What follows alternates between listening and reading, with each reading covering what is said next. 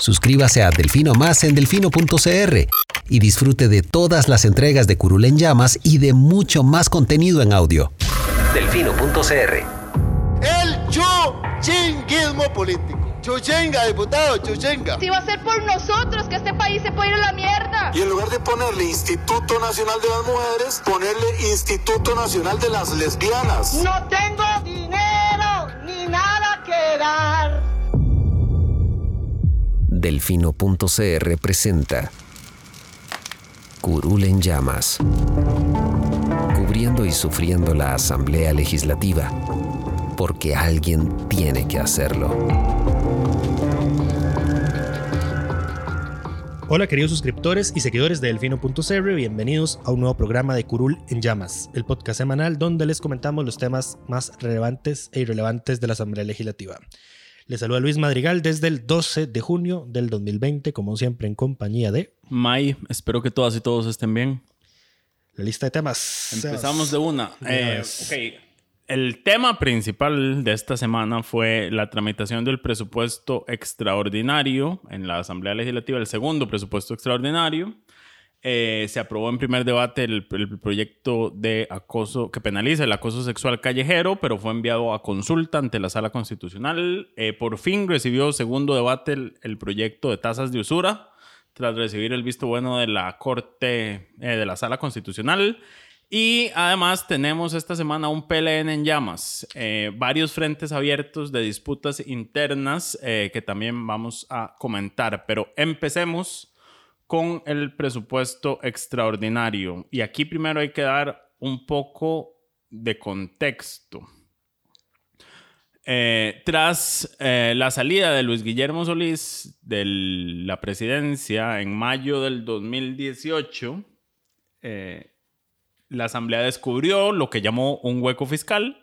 Fue básicamente un movimiento de partidas que había hecho el gobierno que desfinanciaba uno de los montos de pago de deuda em, y eh, que obligó a la entonces ministra de Hacienda, Rocío Aguilar, a, hacer una ejecución presupuestaria para pago de deuda sin tener la autorización. Eh, de la asamblea. De la asamblea. O sea, digamos, esa partida, aquí estamos hablando, hay que para entender esto un poco. Luis Guillermo desfinanció la partida de deuda de, pago a la deuda a largo plazo para pagar deuda a cortísimo plazo. Exacto, pero no, lo que quiero decir es, hay que tener claro que hay una diferencia entre liquidez y partida. Esto va a ser un punto importante en la discusión de hoy. La partida es cuánto puede el gobierno gastar en una cosa específica. La liquidez es el recurso efectivo que tiene el gobierno para hacer ese gasto. Entonces, eh, en ese momento Hacienda tenía la liquidez, pero no tenía la partida porque ya la había agotado. Eh, tras, ese, tras esa situación, la Asamblea Legislativa decidió ponerle una restricción a los presupuestos nacionales que obligan al Poder Ejecutivo a que cualquier partida que se mueva tenga que pasar por la Asamblea Legislativa. Es una, sí, es una generalización de que toda la partida, pero en síntesis ese es el efecto que tiene. Eh, y con eso según la Asamblea, se evita un nuevo hueco fiscal. Y ya así llegamos al segundo presupuesto extraordinario que se presentó este año, el cual tenía varios movimientos de partidas.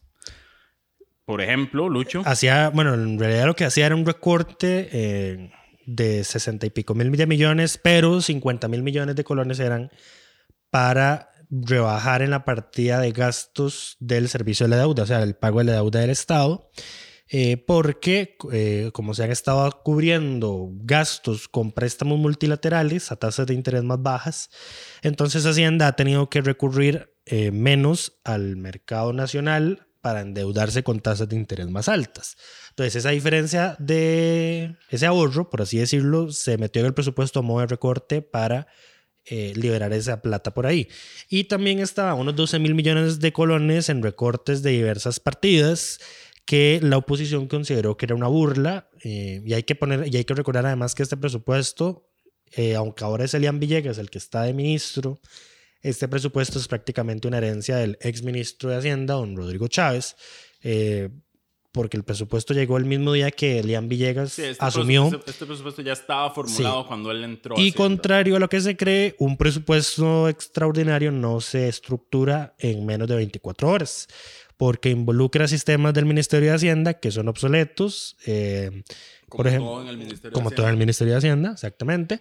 Entonces, por ejemplo, eh, como el presupuesto es un lenguaje de ley contable, no es una ley normal, por así decirlo, que solo lleva caracteres, lleva un montón de números. Entonces, la computadora que corre eso para que se pueda estructurar en un solo documento necesita por lo menos un día para tener lo que Somos se un necesita chiste. para trabajar. Somos un chiste. pero- Somos, una, somos un chiste, exactamente. Entonces, no, un presupuesto no se estructura un día para otro. Este presupuesto es herencia de don Rodrigo Chávez. La Asamblea mm, consideró que el recorte era una vulgaridad, de una, una burla, porque dice, bueno, usted no está recortando 60 mil millones, aunque nos está diciendo que son 60 mil, está recortando 12 mil, porque el otro es una orden de la deuda. Entonces, es muy poco. Eh, Pablo Liberta Barca dice que ha identificado más de un billón de colones en oportunidades de recorte. Entonces le están pidiendo a Hacienda más recortes al presupuesto. Yo quisiera ver esos números de Pablo Heriberto, digamos, a ver a dónde es que está realmente eh, ese que- billón de colones. Hay que analizarlo, sí. Pero bueno, ¿cuál es el asunto? Que la Asamblea, por considerar que 12 mil millones de colones son insuficientes, mm, rechazó el presupuesto extraordinario.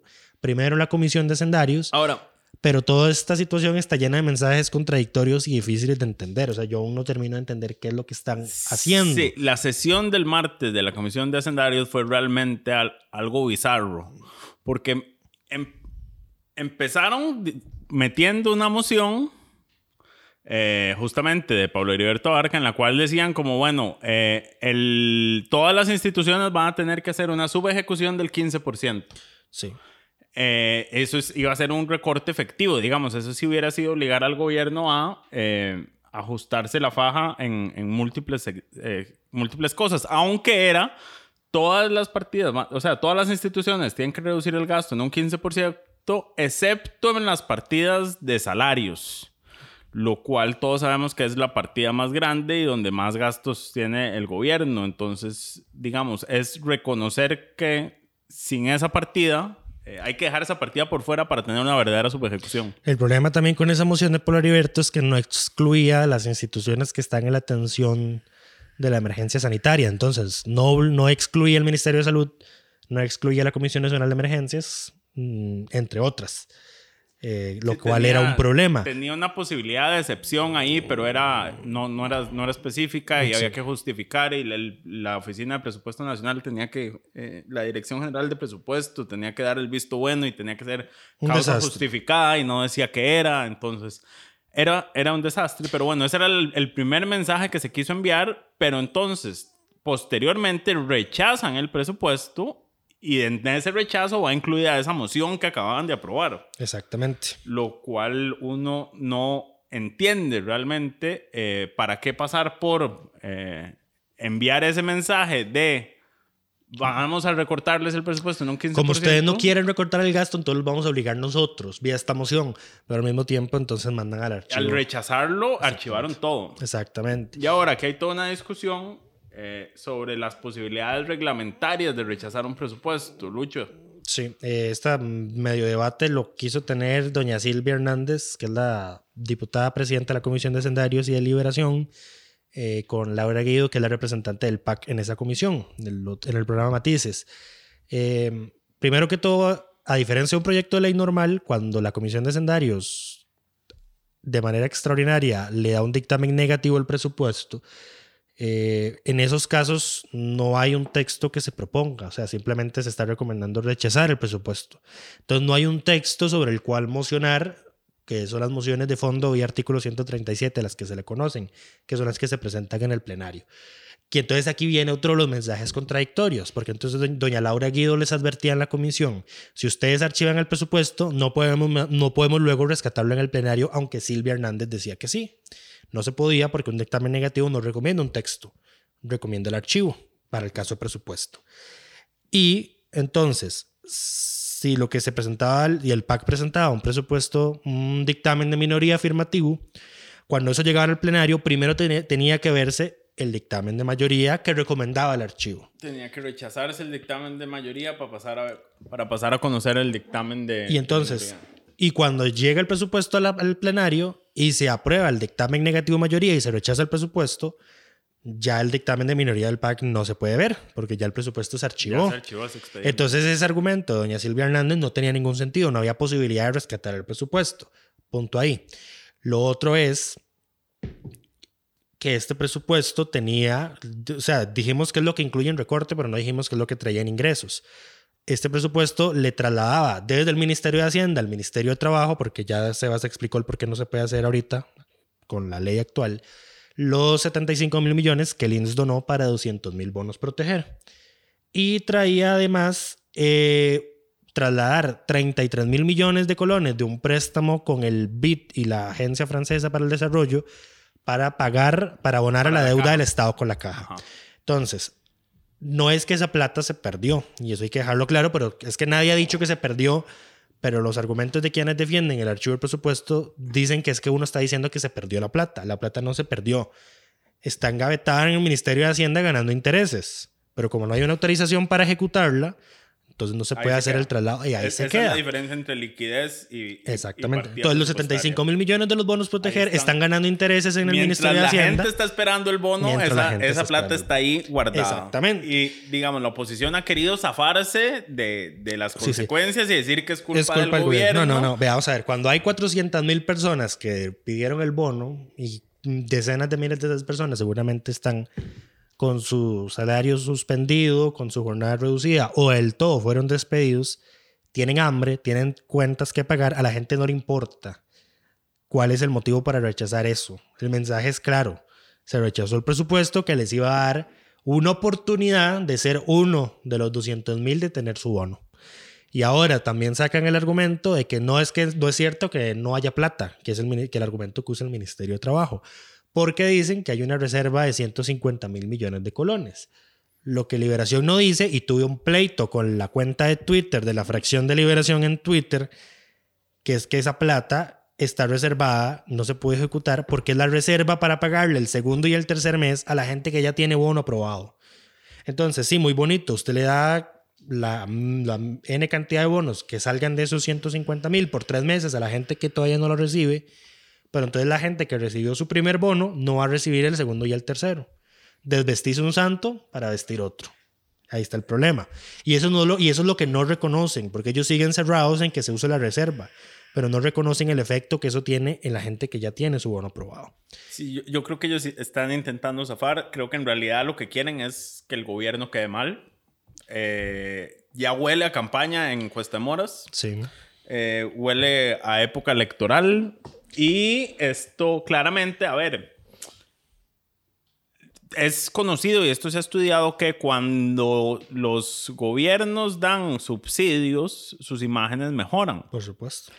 Eh, yo creo que eh, la oposición cayó en cuenta de que lo que el gobierno está haciendo lo va a dejar relativamente bien parado y que si tienen alguna esperanza electoral pasa por eh, que haya una crisis y que el gobierno quede mal.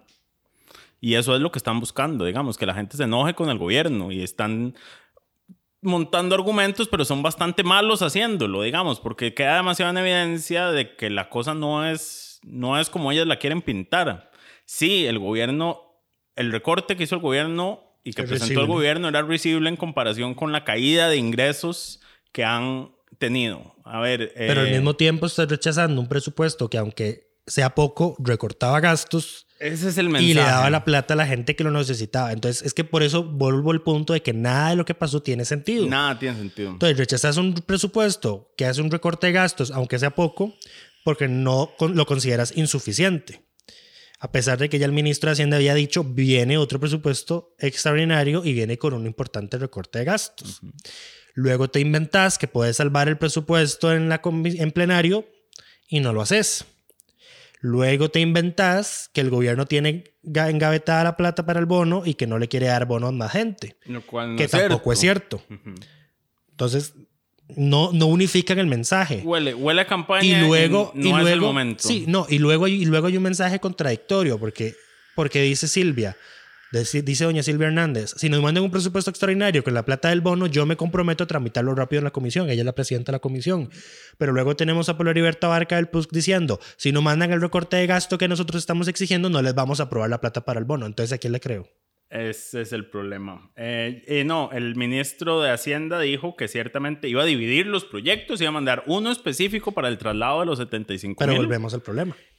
Y claro, pero es que ahí sí la, la oposición queda aún en terreno más difícil de rechazar solo ese cambio. Sí, pero bueno.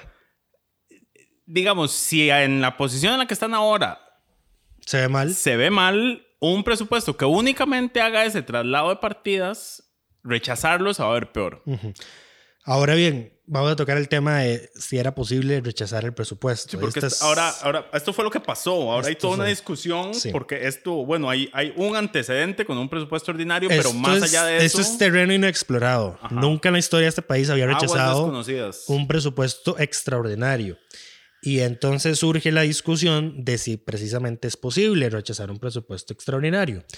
Porque, y tal vez algunos o nadie lo recuerde, cuando Henry Mora, como presidente de la Asamblea en el 2015, aprobó el presupuesto del 2016 con una votación que mayoritariamente fue negativa. Lo dio, lo dio, por, aprobado. exactamente. Se hizo todo un despelote, porque ¿en qué, cabeza ¿en qué cabeza cabía pensar que era posible dar por aprobado un proyecto que tuvo una mayoría de votos negativo?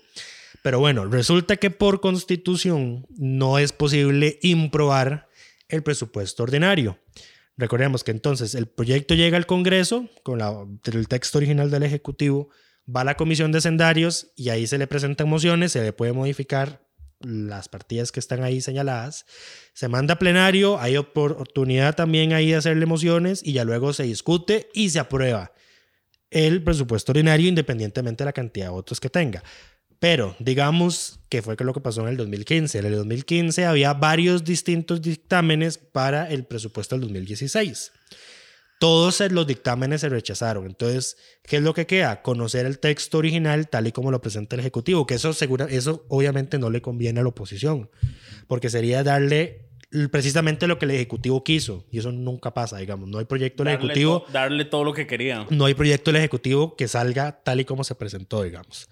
Eh, entonces esa es, esa es la situación. Ahora, la constitución se habla expresamente del presupuesto ordinario, el presupuesto normal que se presenta en no, que se presenta en agosto, y, se, aprueba en noviembre, correcto.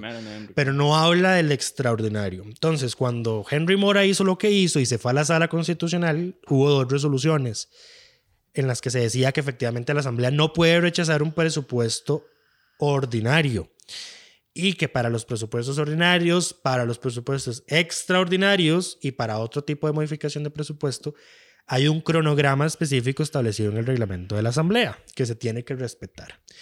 Ahora, si uno se va a, revisar el reglamento y ve el procedimiento que se señala para el presupuesto extraordinario, uno ve que tiene el mismo, un cronograma de tiempos que la comisión debe cumplir el plenero también pero no tiene el señalamiento de que no puede, de que tiene que aprobarse, pero tampoco dice que puede rechazarse. Lo que dice ese, artículo es que se tiene que, el presupuesto extraordinario se va a tramitar y a aprobar en los mismos términos que un presupuesto ordinario. Entonces uno hace la analogía. Si el presupuesto ordinario no puede rechazarse, un extraordinario tampoco. Pero entonces ahí está esa discusión. Como es un tema nuevo que nunca había pasado, esa es la discusión. Sale Servicios Técnicos a solicitud de Eduardo Cruxen y emite un criterio y dice, esto es una modificación de una ley ordinaria, así que sí se puede rechazar. Y eso fue lo que pasó. Y ahí quedó el tema. Ahora habrá que ver si alguien impugna eso en la sala constitucional, que no creo que pase. Deberían. Pero deberían para que se zanje esa discusión. Deberían eh, todos los involucrados impugnar esto. A ver, hay que tener claro, si esto se impugna, no se va a resolver este año, no resuelve el problema. En, en, términos prácticos, lo que queda es presentar el nuevo presupuesto y que la gente siga esperando para recibir su bono proteger. Eso es lo que queda en la práctica. Eh, pero esto se debería impugnar ante la sala principalmente para tener claridad en cómo, en cómo manejar esto. Eh, y en cómo debería operar eh, la asamblea en esto. Y esto es algo que le interesa, no al PAC, sino a todo partido que aspire a ser gobierno, porque cualquier partido que aspire a ser gobierno tiene que tener claro que no va a tener nunca una mayoría en la asamblea y en cualquier momento le pueden aplicar esta que están aplicando ahora. Tener claridad en qué se puede y qué no se puede hacer en estos casos es importante para cualquiera que tenga la intención de gobernar. Y ustedes dirán, pero entonces si la asamblea no puede rechazar el presupuesto, ¿para qué existe? Es que está la situación de que es el gobierno el que decide el que ve cómo tiene que gastar la plata. Pero no, Está la opción de que la asamblea modifique eso. Ese es el punto. Pero es que tiene que construirse una mayoría para que eso mm. pase. Entonces, cuando no hay una mayoría de cómo tiene que salir ese presupuesto para aprobarse, sale como quiere el ejecutivo. Sale como quiere el ejecutivo y, ahí está el problema. Exacto. Entonces, sería bueno que se eh, porque vea, por ejemplo, ese presupuesto del 2016, si no mal recuerdo, es el que trae... El 2014. 2014, sí.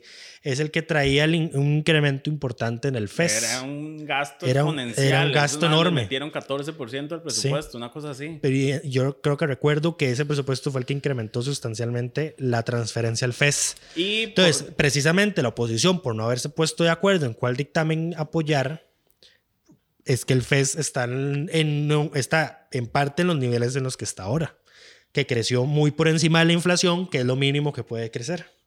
Cierto, pero bueno, em, esa es, eso, eso, eso fue lo que pasó con el presupuesto.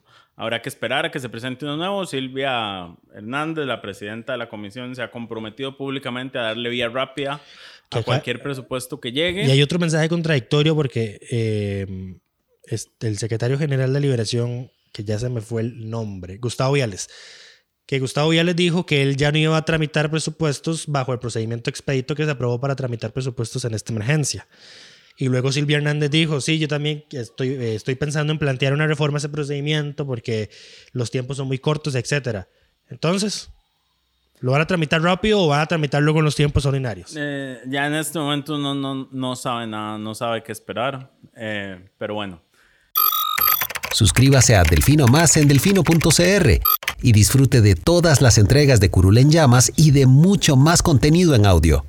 Delfino.cr. tema. Pasemos a otros temas. Em, eh, se aprobó en primer debate tras eh, varios. Una secuencia de hechos desafortunados, diría. Eh, porque estaba para votarse el lunes el proyecto de acoso sexual callejero. Este proyecto lleva ya rato en, en, plenario, viene del, digamos, la administración anterior. Em, fue impulsado por varias organizaciones civiles en, de defensa de los derechos de la mujer. Em, fue modificado en muchas cosas, pero bueno, el punto es que ya estaba por fin para ser discutido y votado la, el lunes y, faltaron 20 diputados. Y hubo un, bueno, no hubo quórum y hubo un, montón de historias eh, de diputadas que querían llegar a votar y no pudieron por diversos motivos. Eh, y Nicolás hubo motivos de salud. Eh, a Mario Castillo del PAC se le murió recientemente su mamá, entonces está de duelo. Eh, Soy la... Paola Vega tenía una cita médica y se atrasó. Doña Zoila, por ir en carrera para llegar a tiempo, se accidentó y ahora tiene un esguince grado 1 que la tiene incapacitada. Eh, pero en fin, faltaba solo uno para los 38 para que se pudiera iniciar y, se y mantenerse la sesión y no se pudo aprobar el proyecto. Entonces se tuvo que posponer hasta el jueves, que se aprobó en primer debate. Eh, no, el miércoles, el, martes. El martes se aprobó en primer debate. Se aprobó en primer debate. Y jueves. Y esto es importante, se aprobó en primer debate sin ningún voto en contra. Correcto. Hubo 49 votos a favor, 8 ausentes. Y el jueves no, y el miércoles. El, miércoles no hubo sesión. El jueves, que se esperaba el segundo debate. El, miércoles se presentó la consulta. Se presentó el mismo jueves. Ah, ok. Pero ya el miércoles se sabía.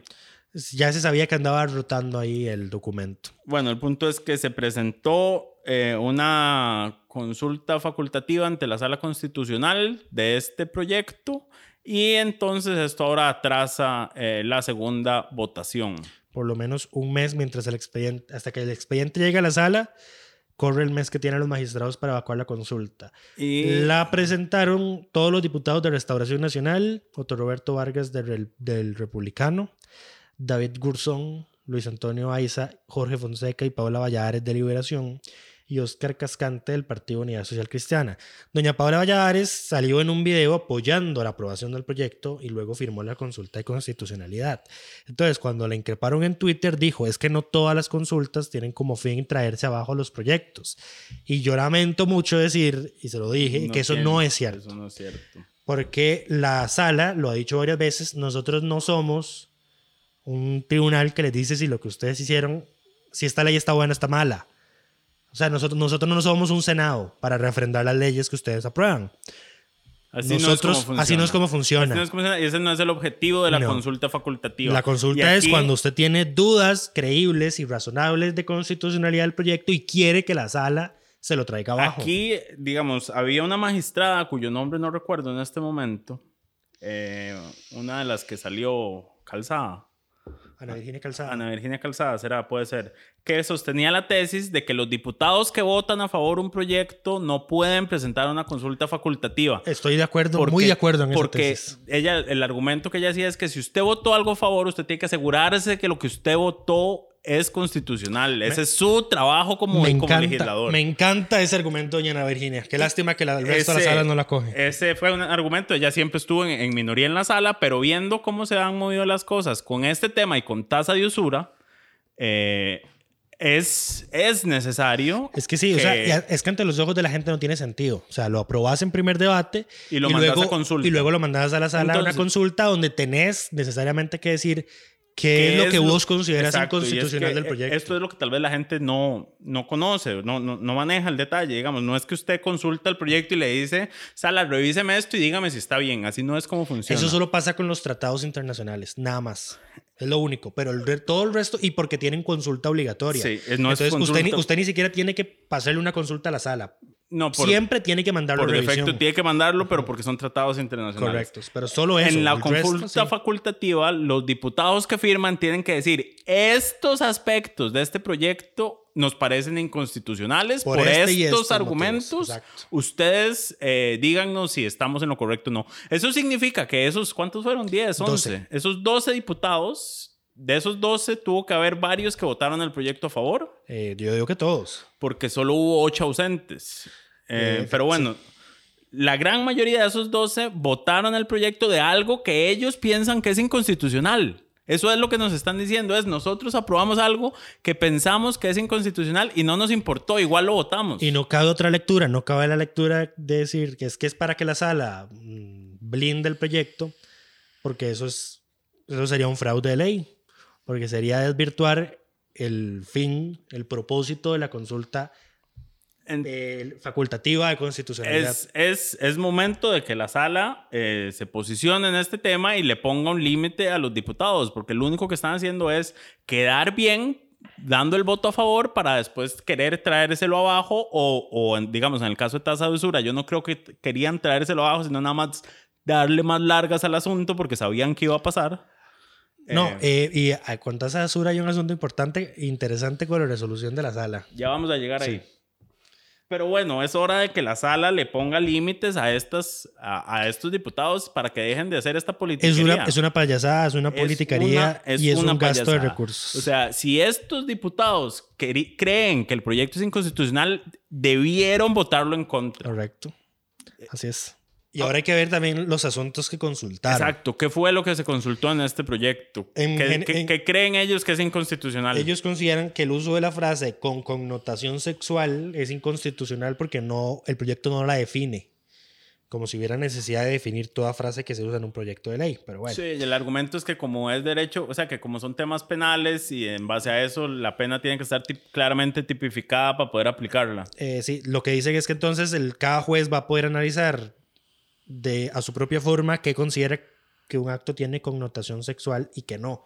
También consideran que la, que la pena por el acto de masturbarse a, a sí mismo eh, en sitios públicos mm, está mal redactado. Entonces, por ejemplo, ponían el ejemplo, eh, si alguien se masturba en un bus, pero el bus no está siendo usado, pero el bus tiene una cámara y alguien ve ese video, esa persona no debería tener el derecho de denunciar a esa persona por acoso. Con ese tipo de argumentos. Es que es muy raro, es muy, es muy bizarro la reacción que usan, además de que el formato está terrible. porque no hacen una división entre citas y jurisprudencia y sus propios argumentos. Es un desastre de documento. Sí, a ver, yo les puedo dejar pasar que ellos crean eso y que crean que eso es inconstitucional. Lo que no les puedo dejar pasar es que creyendo esas cosas votaran a favor del proyecto. Sí. Eh, también dicen que no hay claridad en que cada juez penalice lo... A ver, el proyecto penaliza ruidos, silbidos, jadeos, gemidos, gestos o ademanes con connotación sexual. Pero entonces está la discusión de que si un cómo identifica que un silbido tiene connotación sexual. ¿Cómo identifica que un silbido en un espacio público donde hay mucha gente provino de X, Y o Y persona? Ese tipo de, ese tipo de consultas hicieron. Yo honestamente no le veo mucho futuro a, esa, a esa consulta, porque está muy mal estructurada. Eh, quieren retrasar el tema. Y, honesta, y honestamente, o sea, yo pregunté que si la consulta había llegado, pero no consulté si la consulta la habían admitido. Habrá que ver. Y habrá que ver qué hace don Fernando Castillo, que es el encargado de darle admisibilidad a esa consulta. Eh, aunque don Fernando tiende a admitir todo para estudio y luego ya por el fondo lo rechazan. Es, ha sido su posición, ¿no? Sí, él tiende a admitir todo. muy, es muy excepcional lo que es la sala rechaza de plano. Pero bueno.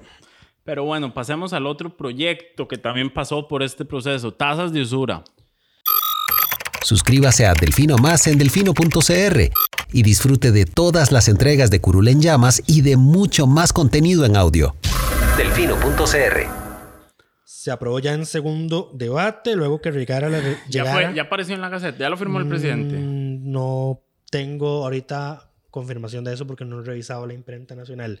Eh, se aprobó en segundo debate con 50 votos a favor y dos en contra. Estos dos votos en contra fueron de don Eric Rodríguez Steller y de doña Ivonne Acuña Cabrera.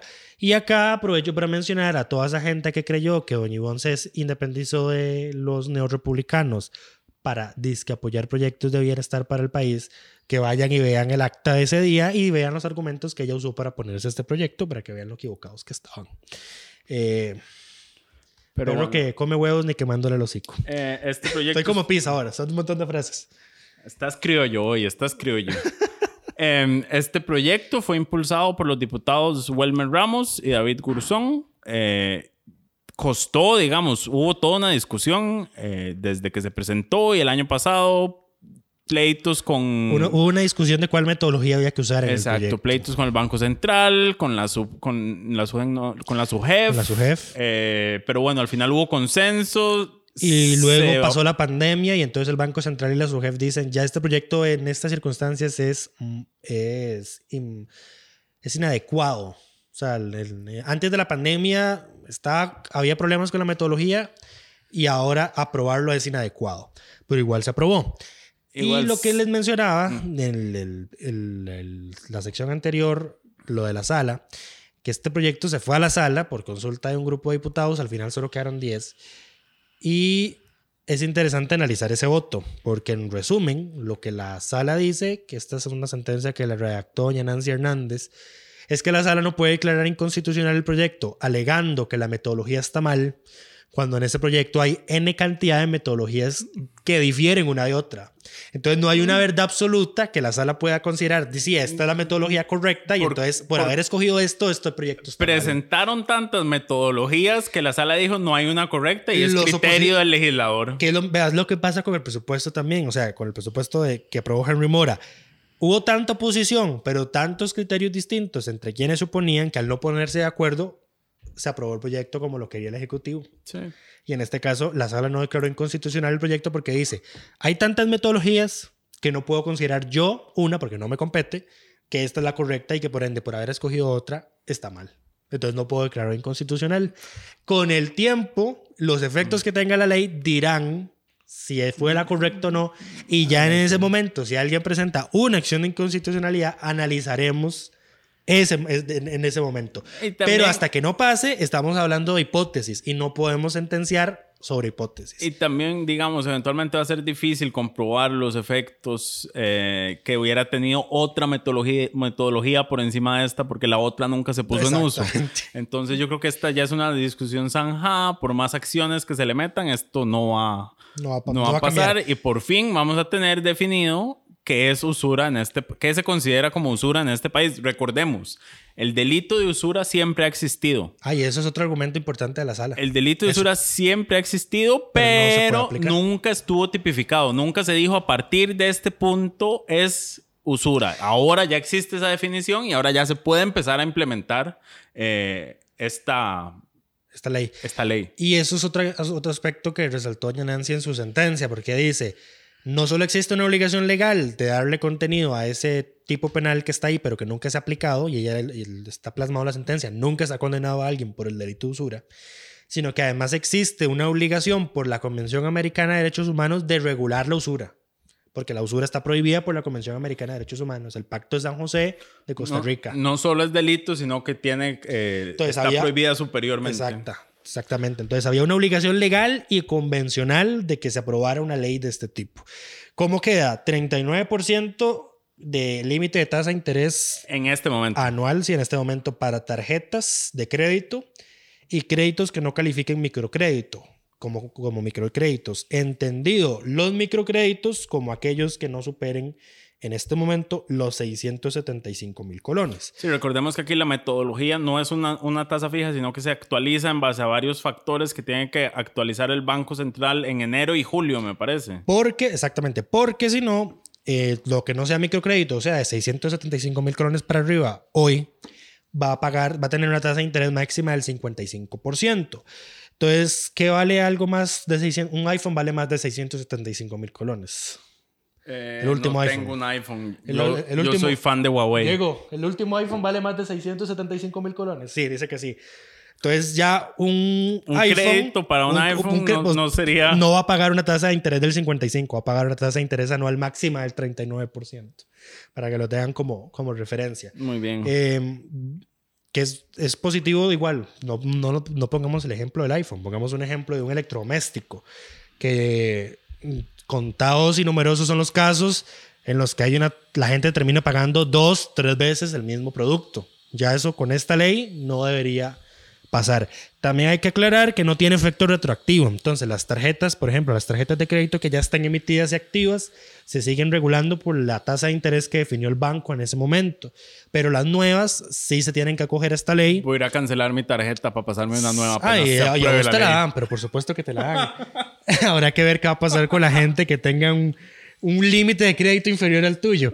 Eh, y otra cosa relevante es que los diputados también eh, legislaron sobre los cobros por gestiones de cobro administrativo, que siempre se ha dicho que hay mucho abuso, que por un día de atraso ya te cobran 50 dólares de multa. Pues bueno, eso también se cambió.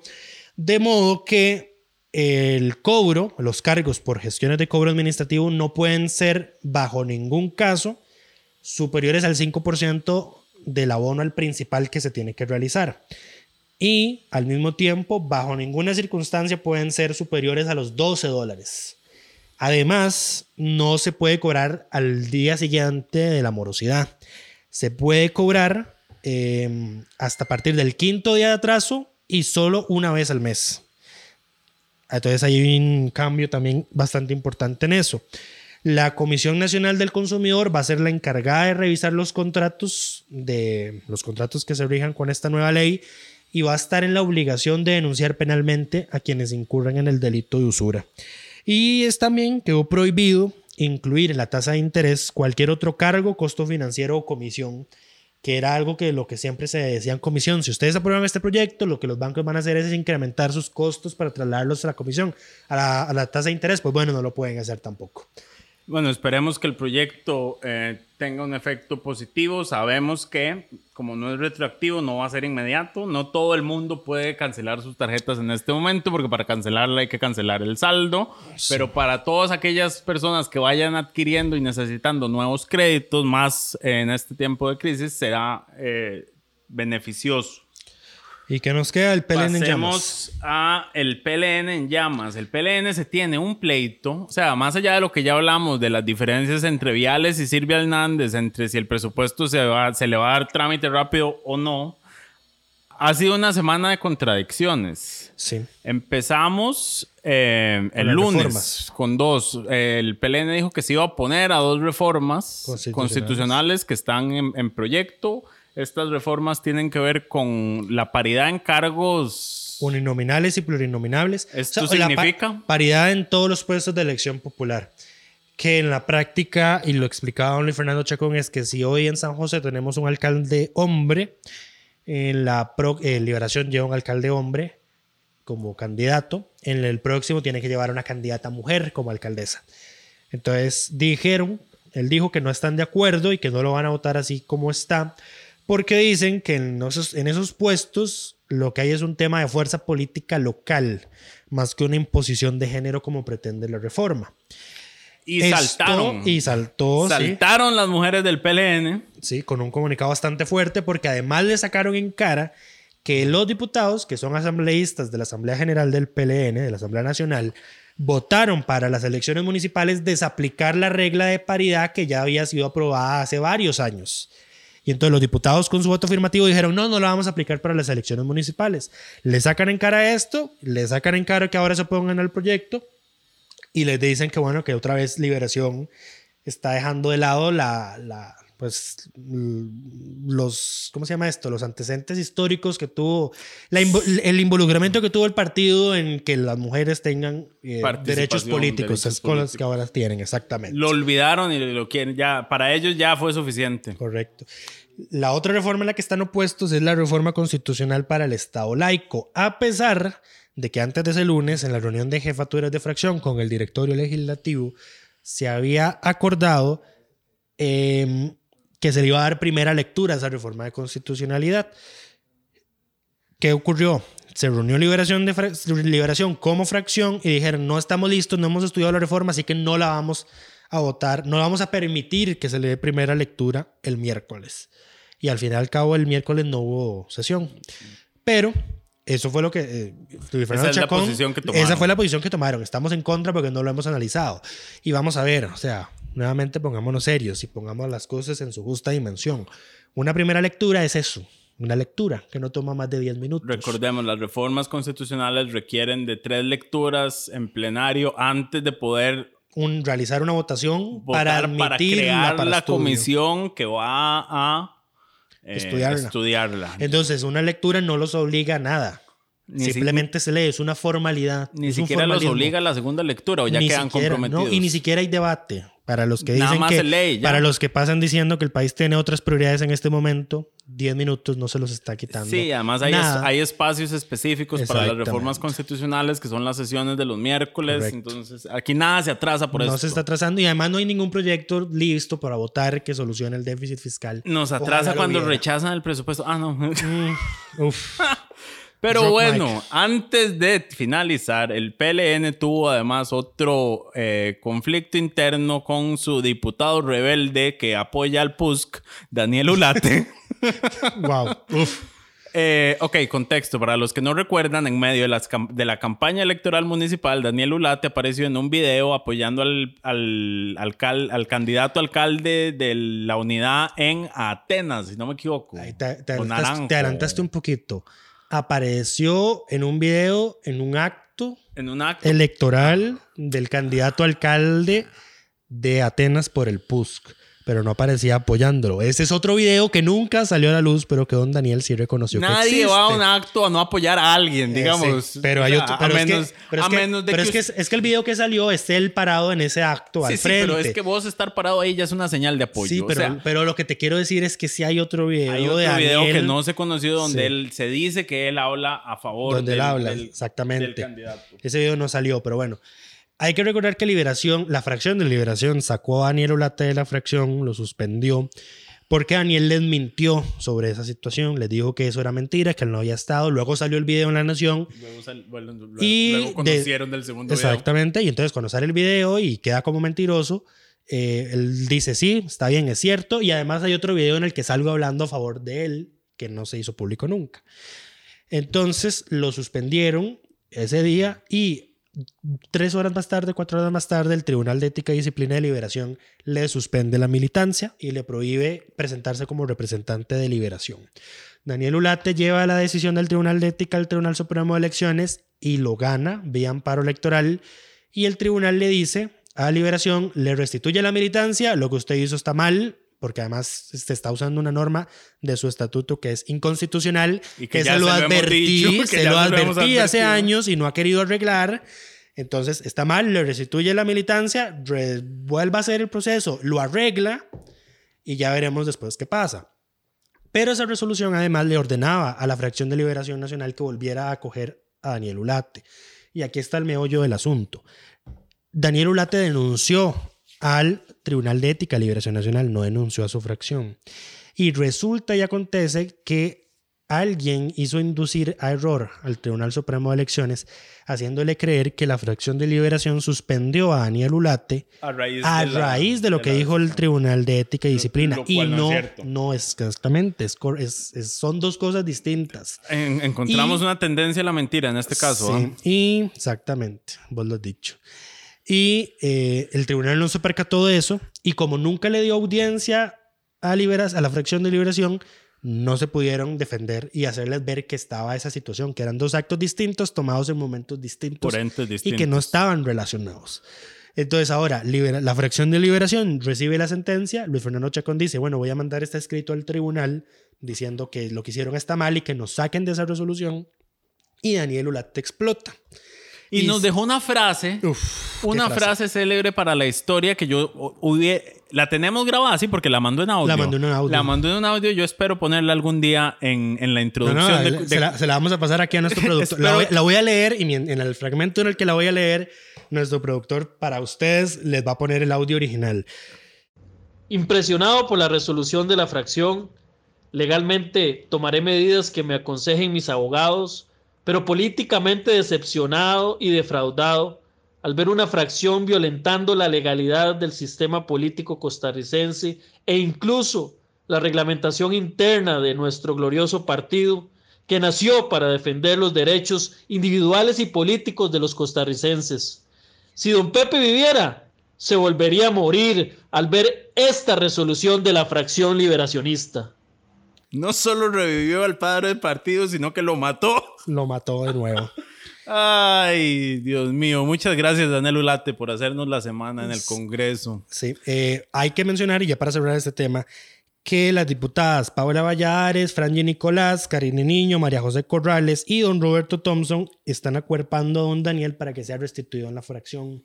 Lo que nuevamente demuestra que hay la una fracción. frac- hay está- una La fracción está fraccionada. Hay, un- hay una fracción partida. eh, es liberación. No van a ser- convertirse en dos como ha pasado en otros partidos, pero claramente las diferencias empiezan a pasarles factura en las discusiones. Ahora bien, Daniel Ulate podrá tener la razón legalmente, como se la dio el Tribunal Supremo de Elecciones. Pero para nadie es un secreto que don Daniel hizo señalamientos muy fuertes y bastante obscenos, se podría decir, en contra de sus compañeros, por ejemplo, acusándolos de estar en compadrazgo con la Nación y con la Cervecería de Costa Rica por oponerse a su proyecto de etiquetado de licores. Eh, y uno, no se ha disculpado por haberles mentido, por haber asistido a ese acto, Ni ha probado nada. ni se ha disculpado por esas, por esas acusaciones que les ha hecho de compadrazgo. Entonces, quiere meter, lo que quiere es meterse la fuerza. Quiere Y meterse obviamente la fuerza. otra mitad de la fracción no quiere permitirlo. Eh, pero bueno, los mantendremos enterados de estos pleitos en el Congreso. Eh, con esto terminamos. Esperamos que todas y todos estén bien y nos escuchamos la próxima semana.